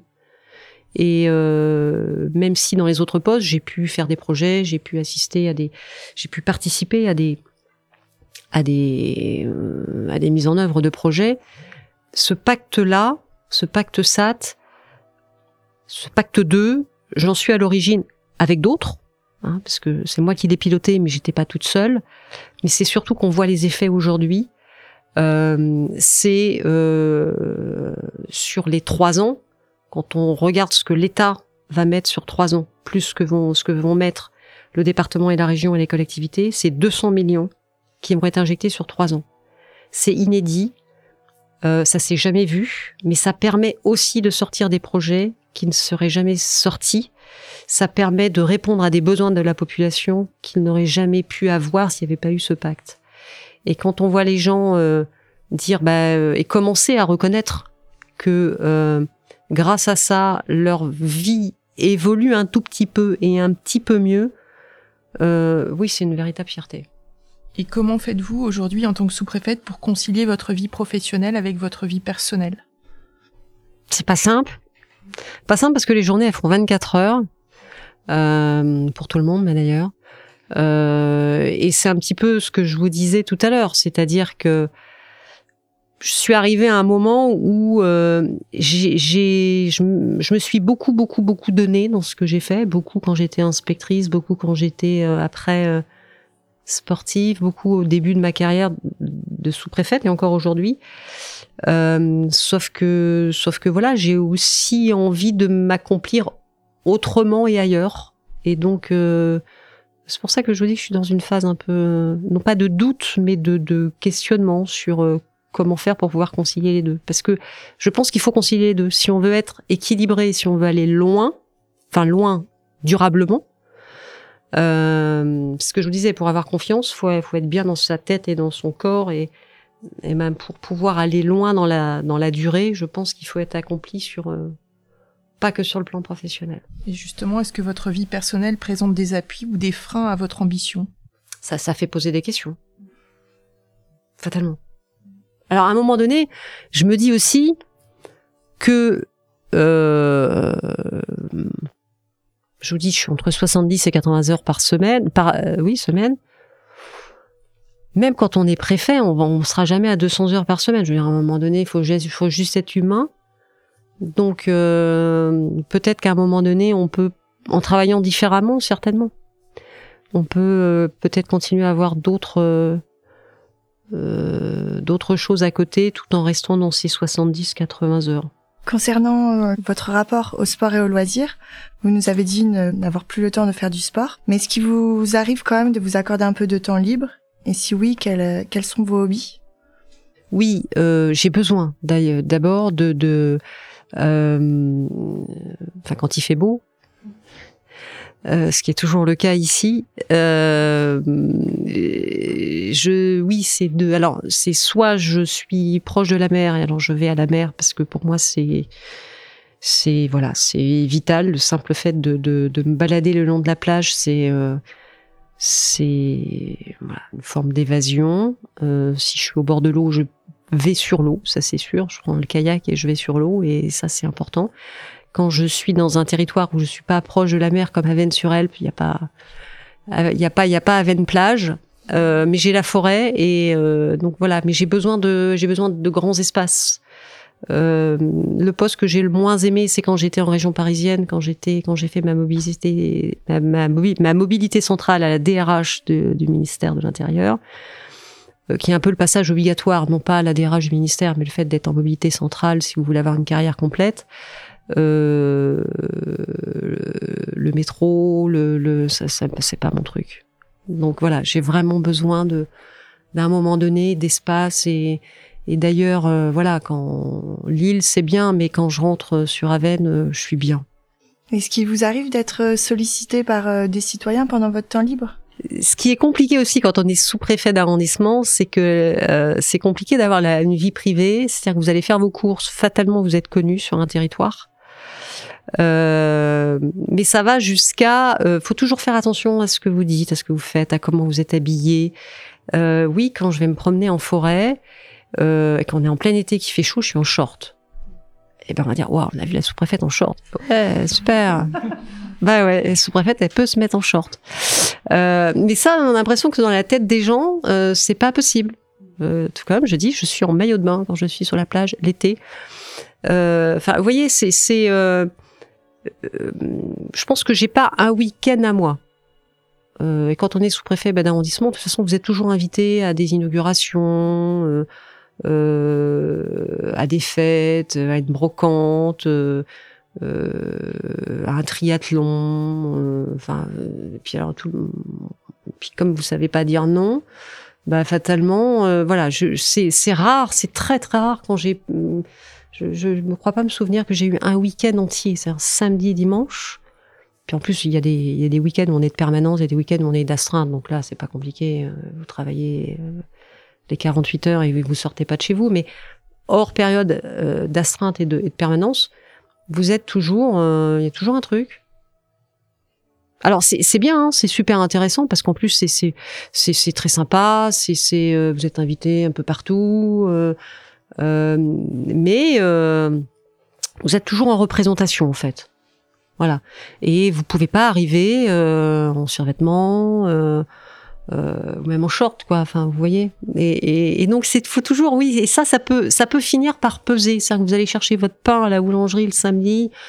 Euh, bon, moi, j'ai pas besoin d'être beaucoup coiffée, mais euh, et ben voilà, c'est c'est vous y allez en, en survêt, on va dire. Ah, on a vu préfète en survêtement. Bah ouais. ouais. C'est ce, ce côté, ouais, c'est peut être peut être pesant. Beaucoup moins quand on est en région parisienne, parce que là, en région parisienne, vous n'êtes absolument pas connu, vous êtes un numéro. Euh, et alors ça, ça, par contre, ça m'allait très bien. Et pour revenir au sport, en tant qu'athlète olympique, est-ce que vous êtes impliqué de près ou de loin à la préparation au JO 2024 Alors, euh, je n'ai pas voulu. À un moment donné, on m'avait fait une, on m'avait, on m'avait, on m'avait fait un peu d'un peu de pied pour aller, euh, pour faire partie de de de, de, de l'organisation des Jeux euh, sur Paris. Je n'ai pas voulu parce que euh, euh, moi, j'ai vécu les jeux de, de, de l'intérieur. Enfin, j'ai vécu les jeux en tant que sportive. Donc, j'ai vécu cette, euh, cet aspect euh, magique, euh, à la fois du village olympique, de, de, de alors évidemment, c'est hyper hyper sérieux pendant la compétition. alors, il se trouve que nous, on a eu cette chance d'avoir la compétition la première semaine des Jeux, ce qui a fait qu'on a pu profiter complètement de la seconde. Euh, et là, c'est voilà, c'est le rêve, c'est magique. Euh, j'ai pas forcément envie de casser cette image-là parce que je veux garder cette image-là. Je veux pas euh, parce que je sais qu'en termes de sécurité, on commence déjà. Ça fait déjà plus d'un an hein, qu'on commence à préparer les jeux, les jeux de Paris. Euh, je veux pas vivre ça. Je veux pas vivre cet aspect-là qui qui, quand on l'a vécu comme sportif, je, je veux pas enlever cette image de magie parce que c'est loin d'être de la magie par derrière. Hein. Euh, L'organisation, c'est sur un plan sportif, c'est enfin sur un plan, excusez-moi, sécuritaire. Euh, c'est hyper intéressant, ça doit être hyper intéressant, mais j'ai pas envie de connaître ça justement parce que j'ai fait les jeux de l'autre côté. Solveig Vanlière, assistante administrative au bureau du dialogue social des instances du rectorat. Votre parcours est marqué par le volontarisme. Croyez-vous que tout puisse être obtenu à force de travail bah, Le travail ne fait pas tout. C'est vrai, vous avez raison. Euh, vous avez une part de chance aussi qui peut jouer. Euh, vous avez votre entourage qui peut vous aider. Il suffit pas uniquement de vouloir pour faire. Ça serait trop facile. Vouloir, c'est pas la seule façon. Par contre, euh, c'est ce que vous vous maîtrisez. Euh, je maîtrise pas le côté chance. Je le minore pas non plus parce que je pense que il y a des concours de circonstances qui font que vous pouvez arriver au bon moment, vous pouvez rencontrer la bonne personne. C'était pas prévu, ça se passe comme ça. Euh, ça fait partie, ça fait partie du parcours, ça fait parcours, ça fait partie de la vie. Euh, et ça, vous le maîtrisez pas par définition, puisque ça vous arrive sans que vous l'ayez demandé. Euh, votre entourage, bah, vous le maîtrisez plus ou moins. Par contre, la volonté que vous allez mettre, euh, ça, vous savez ce que vous pouvez, ce que vous êtes en capacité. Et donc, euh, euh, c'est pour ça que je dis que la volonté, c'est c'est ce qui peut permettre de dépasser un cap parce que c'est ce que vous vous maîtrisez. Mais c'est pas la seule chose pour pour aller au bout de ses ambitions. Vous avez prononcé le mot intolérable. Quelle limite posez-vous à votre engagement envers l'État? Je ne peux pas accepter que, au nom de, il faut aller, il faut aller au plus loin. On va, on va, on va pas euh, on va pas respecter les gens, on va on, va les humilier, on va les pousser à bout parce qu'il faut retirer le maximum de ça. Je me refuse à faire ça. Comme je refuserais qu'on me parle mal euh, parce que je ne suis que sous-préfète. Voilà, je pense qu'à un moment donné, il y a le respect et on doit le respect à chacun. C'est-à-dire qu'on ne doit pas le respect uniquement à son supérieur hiérarchique. Euh, moi, j'ai autant de respect pour un catégorie C que pour mon préfet. Euh, je veux pas que l'agent de me manque de respect parce que moi je lui en manquerai pas. Mais je veux pas non plus que mon préfet me manque de respect parce que moi je lui en manque pas non plus. Enfin, vous voyez, c'est réciproque. Donc oui, il y a des choses que sur lesquelles comme ça je ne, ouais, je passerai pas. Et je n'accepterai pas de certaines choses, d'être humilié ou de choses comme ça pour me dire, bah, tiens bon, serre les dents, mais tu verras un jour, euh, tu, tu, tu seras préfète. Ouais. Non, ça non. Vous sentez-vous force de changement dans vos fonctions actuelles? Je crois que vraiment grâce au pacte, je, je reviens sur ce pacte, si vous l'avez pas lu, je, je, je, vous engage à, je vous engage à le faire. C'est quand même 47 pages, mais je crois qu'on a réussi, mais tous ensemble, parce que ça a vraiment été un document qui a été fait pour le territoire, par le territoire, avec les élus du territoire. Et c'est pour ça que ce, ce contrat marche c'est parce que c'est pas l'État qui à un moment donné a décidé que sur ce territoire on mènerait telle ou telle politique publique, c'est parce que le territoire a décidé que ce qui était bon pour lui, c'était tel et tel projet. Et donc ils se sont véritablement pris de ce contrat. Et tous ensemble on a fait en sorte que oui, il y a une il y a une transformation du territoire qui n'est pas encore achevée, qui n'est pas encore terminée, qui on est parti de loin. C'est un territoire qui pendant des années et des années a complètement été euh, mis de côté. Euh, c'est un territoire qu'il va falloir reconstruire. Ça va prendre du temps, mais il y a une dynamique qui aujourd'hui est impulsée. Et franchement, le fait d'avoir participé à cette euh, à ce projet depuis le début, en tout cas moi je suis arrivée avec le pacte 2, hein, euh, c'est vraiment une fierté parce que un, ça m'a beaucoup appris sur un plan professionnel, mais c'est surtout que ça a permis de mettre une dynamique dans ce territoire, à faire en sorte que les élus soient soudés, peu importe le parti politique. Et en tant que force motrice, euh, est-ce que vous êtes satisfaite de la marge de manœuvre dont vous disposez? Sur ce dossier-là, j'ai eu une, marge de manœuvre totale. C'est-à-dire que euh, je suis arrivée en, octobre 2020 euh, avec le préfet Lalande, pour ceux qui l'ont connu. Euh, et euh, il m'a dit Corinne, c'est pas compliqué, il y a eu un pacte 1, il faut que le pacte 2 soit beaucoup plus ambitieux. Euh, on va aller chercher des enveloppes financières qu'on n'avait pas dans le pacte 1. Et en gros, euh, il faut que ça sorte. Et c'était mon mandat. Euh, J'avais pas de fil directeur, même si euh, après il y avait beaucoup de de, de remontées d'informations, d'échanges, etc. Mais on m'a totalement laissé libre parce que je pense qu'il y a eu aussi un lien de confiance qui s'est créé assez rapidement avec le préfet et avec les élus, euh, de mener ce projet comme il est mené aujourd'hui. C'est-à-dire que il y aurait eu un autre sous-préfet, euh, le pacte 2 aurait été totalement différent. Il n'aurait pas été moins bien, hein, il aurait peut-être été mieux, mais euh, on m'a pas dit tu fais ça, tu fais ça, tu fais ça, tu fais ça. Et, euh et c'est vrai que généralement en, tant que sous-préfet, on va nous donner les grands objectifs. Euh, et après, euh, charge à nous de les décliner comme on souhaite dans notre arrondissement, par rapport d'abord aux caractéristiques de notre arrondissement, parce que l'arrondissement d'Avennes, c'est pas l'arrondissement de Valenciennes, c'est pas l'arrondissement de Cambrai, de Douai ou de Lille ou de Dunkerque. On a des spécificités. Et puis aussi par rapport à ce que nous sommes, nous, en tant que sous-préfet, par rapport à, à, à, nos qualités, à nos faiblesses, à nos ressources, par rapport à ce qu'on est en tant qu'individu. Euh, et c'est ça qui est en fait hyper intéressant, c'est que on ne fait pas que appliquer on met en œuvre, mais euh, quelque part avec notre, avec notre spécificité. Individu, d'ailleurs, euh, vous pensez être perçu davantage comme une personne ou comme une fonction? Ah, Ça, c'est une bonne, ouais, ça c'est une bonne, euh, c'est une bonne question. C'est une bonne question parce qu'elle se pose beaucoup en ce moment, sans, trahir beaucoup de, secrets. Je vous ai dit qu'un sous-préfet restait entre deux et trois ans. Moi, ça fait un peu plus de deux ans et demi que je suis là. Donc, fatalement, il y a beaucoup de bruit qui court sur le territoire. Euh, et le pacte 2 a toujours été mis en avant comme étant une énorme réussite. Et l'idée, c'est d'aller vers un pacte 3. Et moi, j'ai beaucoup d'élus qui me disent, mais non, mais vous allez rester pour le pacte. Est-ce qu'il faut sortir le pacte 3 Donc, vous savez pas, en fait, si on vous demande de rester parce que,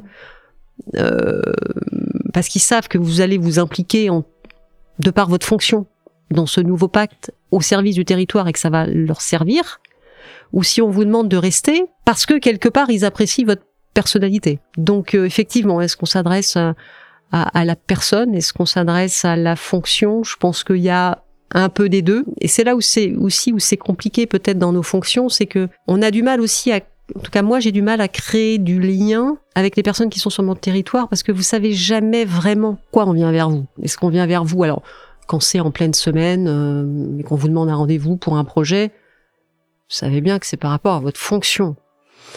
Euh, mais quand on vous dit euh, on fait on fait un dîner samedi soir, la question en tout cas se pose. Alors moi j'y réponds, enfin je suis très claire, c'est non.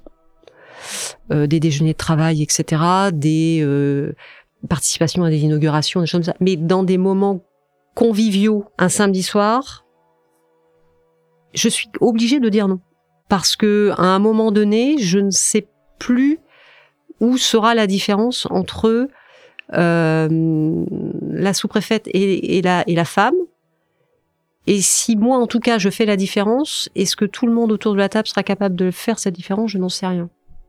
Ah ben, vous savez dire non alors Parce que tout à l'heure, vous disiez, je ne sais pas dire non. Alors, je ne sais pas dire non sur les inaugurations, les invitations dites officielles, c'est-à-dire celles où, euh, voilà, vous allez inaugurer une école, un chantier, vous allez assister à un concert de machin. Mais sur les euh, moments festifs, conviviaux, euh, encore une fois, si c'est après une réunion, ça me pose absolument pas de problème. Si c'est un soir euh, avec plusieurs élus autour de la table, simplement pour parler de l'appui et du beau temps, ça peut être clair pour moi, euh, mais vous savez jamais comment c'est interprété de l'autre côté. Encore quelques petites interrogations sur votre parcours professionnel. Si vous aviez la possibilité de le refaire, que changeriez-vous si tant est que vous ayez la volonté, évidemment l'envie de changer quelque chose? J'ai j'ai j'ai pas envie de de j'ai pas envie de me dire et si c'était à refaire? Non j'ai pas j'ai pas envie parce que parce que ça pourrait remettre tout en question. Et que je me dis que c'est c'est suffisamment euh, en ce moment il y a suffisamment de questions pour déjà traiter l'avenir et, et ce qui va arriver. Euh, mais euh, oui, peut-être qu'un jour je me poserai cette question-là, mais ça sera peut-être plus tard. Et auriez-vous envie de découvrir d'autres ministères, d'autres horizons autres que la préfectorale, si l'accès à la poste de préfet se présentait pas éventuellement? Se présentait pas ou se présentait même. Euh, enfin, on va être clair, j'ai 20 ans euh, à travailler encore. Euh, j'ai envie de dire, même si euh, le, le, le, poste de préfet se présentait rapidement, 20 ans préfet, c'est long aussi. Hein. ça veut dire entre 6 et 7 postes. Alors bon, préfet d'un petit département, préfet d'un moyen département, préfet d'un grand département, enfin ça fait que trois postes, préfet d'un très gros département, puis préfet de région, mais à un moment donné, euh, donc je, je n'exclus absolument rien. Euh, c'est pour ça que je vous dis que je, peut-être que ma carrière, on se revoit dans cinq ans, euh, je serai plus à l'intérieur, euh, je serai peut-être dans un autre ministère. Maintenant que j'ai franchi une première fois le pas, ce qui a été compliqué pour moi, c'est de passer de l'éducation nationale à l'intérieur. Non pas parce que c'était l'intérieur, mais c'était bah, de dire, euh, je vais dans l'inconnu, euh, ma voie était toute tracée, euh, je coupe tout avec ce qui était prévu. Euh, et quelque part, je pense qu'il faut abandonner l'idée qu'aujourd'hui on fera qu'un seul métier ou on, apprendra, on, appartiendra qu'à un seul ministère. Euh, on fera plusieurs métiers dans nos vies. Euh, l'heure où euh, nos grands-parents rentraient à l'usine à 16 ans et, et en sortaient en faisant exactement la même chose ou en ayant progressé à l'interne, je pense que ça, c'est un modèle qui est complètement dépassé, qui est révolu. Euh, il faut accepter d'embrasser plusieurs carrières et parfois dans plusieurs ministères. Je pense que le plus dur, c'est la première fois où vous faites cette bascule, parce que quelque part, euh, euh, c'est le saut dans le néant. Puis quand vous apercevez que ouais, finalement, ça se passe bien, c'est complètement autre chose. Il faut pas faire de, faut pas essayer de, de dire je vais faire comme avant, puisque c'est plus la situation d'avant. Mais il faut juste s'adapter à la situation que vous avez au moment où vous, par, où vous êtes. Et, et en tout cas, moi, je ne m'interdis absolument rien. Quelle est votre plus belle réussite dans votre parcours professionnel? C'est une somme de réussite. C'est-à-dire que quand j'étais prof de PS, je me souviens de d'une élève qui euh, que personne ne voulait voir, hum, qui était euh, que plus aucun enseignant acceptait parce que c'était euh, c'était pas facile. C'était un peu la terreur de la classe qui voulait voilà jouer en plus un rôle et qui était par principe opposé à tout, surtout au monde adulte encore plus euh, à ce qu'il pouvait représenter de l'autorité, euh, faisant l'inverse de ce qu'on lui demandait. Enfin bref, euh, on a tous eu, on n'a peut-être pas tous été comme ça, mais on a tous eu des, des camarades comme ça à l'école. Et tout simplement parce que finalement, elle n'avait pas confiance en elle et que son comportement, elle le, elle, elle avait ce comportement-là pour cacher un manque de confiance énorme. Et pense que quand on est prof de PS, on voit les élèves de manière différente. C'est-à-dire qu'on voit pas simplement euh, un tronc et une tête, on voit euh, euh, l'élève dans sa totalité, mais on le voit aussi évoluer, on le voit avec les autres, on le voit sur son sentiment de compétence, sur ce qu'il ressent, sur et quelque part, voilà, j'ai réussi à, rentrer en communication pour qu'à la fin de l'année, elle, vienne me voir en disant, vous êtes la seule qui qui m'ayez franchement compris. Ou finalement, elle, elle arrivait à, à, non pas rentrer dans le moule, mais elle arrivait à avoir une autre attitude que dans les autres cours. Et là, je me dis, mais si à un moment donné, j'ai pu lui faire comprendre que euh, c'était quelqu'un de bien euh, et qu'elle valait autant que les autres et que ben, si j'ai pu apporter que ça, eh, ben, j'ai pas perdu mon temps. Et ça, vous voyez, c'est c'est ouais, c'est c'est quelque chose qui me marque. Et pourtant, ça ça date, hein, parce que j'ai eu mon CAPEP sur 98. Cette histoire elle date de 99, donc euh, mais pourtant c'est alors je sais pas ce qu'elle est devenue. Mais d'ailleurs, ça aurait, ça vraiment été marrant de, de de savoir, mais de faire comprendre à quelqu'un que finalement euh, euh, rien n'est perdu, rien n'est joué, que il a ou elle a plein de choses en elle de bien qu'il faut peut-être euh, enlever les barrières et, et, et, je pense que c'est notre rôle. En tout cas, moi, ça a été en tant que prof de PS, ça a été euh, ça a été une grande satisfaction même si euh, voilà euh, je pense qu'elle elle fera elle, a jamais dû faire les jeux et j'ai parce qu'elle n'avait pas du tout du tout du tout le profil pour faire du sport mais mais à la limite on s'en fiche et c'est bien pour ça qu'on n'est pas prof de sport mais qu'on est prof de PS. Donc on arrive au terme de cet entretien. Je vais demander à Émilie euh, de nous dire ce qu'on retient d'essentiel suite à cet échange. Madame la sous-préfète, nous vous remercions et je vous remercie au nom de mes camarades de promotion pour euh, le temps et l'attention que vous avez accordé à notre démarche et puis à, toutes, euh, toutes euh, ces questions que nous vous avons posées. Pour ma part, je retiens à titre de conclusion le parcours d'une femme nourrie d'une profonde humanité, forgée par le sport et toutes ses valeurs, nourrie aussi d'un fort esprit de, de, compétition qui a su vous mener loin et je pense au-delà même de ce que vous espériez ou, ou escomptiez. Euh, ceci vous a de ce fait amené aussi à, à avoir une, une, une, ténacité qui vous a fait rebondir dans les épreuves que vous avez pu euh, rencontrer euh, au cours de votre vie. Et cette ténacité est aussi euh, une force pour les territoires au sein desquels vous exercez. Euh, votre présence et votre ouverture d'esprit auprès des citoyens que vous côtoyez, des élus, fait aujourd'hui que vous, vous, avez des accomplissements certains pour le territoire dans lequel vous êtes. donc toutes ces, toutes ces tout ce récit que vous, nous, vous avez pu nous faire nous a permis de déceler euh, une partie de la femme que vous êtes au-delà de la fonction. Et nous vous remercions vraiment pour euh, cette humilité que vous avez partagée avec nous et, et le temps consacré. Ce sont autant d'éléments inspirants pour euh, chacune d'entre nous, je pense. Et pour les auditrices et les auditeurs qui nous écoutent. Je vous remercie chaleureusement pour l'écoute de ce podcast. Je vous invite à en parler autour de vous et à le partager auprès de toute personne qui cherche de l'inspiration. Je remercie particulièrement l'IRA de Lille et la PFRH des Hauts-de-France qui permettent la tenue de cette journée et la création de ce podcast. Merci également aux participantes de ce parcours de formation dont vous avez pu entendre les questions. Magali Beaumont, Anaïs Bonnier, Julie Dupage, Sabine Lardillier, Marie Martel, Héloïse Muscat, Émilie Renoir et Solveig Van Lierde. Ce podcast a été réalisé par le studio Flamboyance que je remercie également.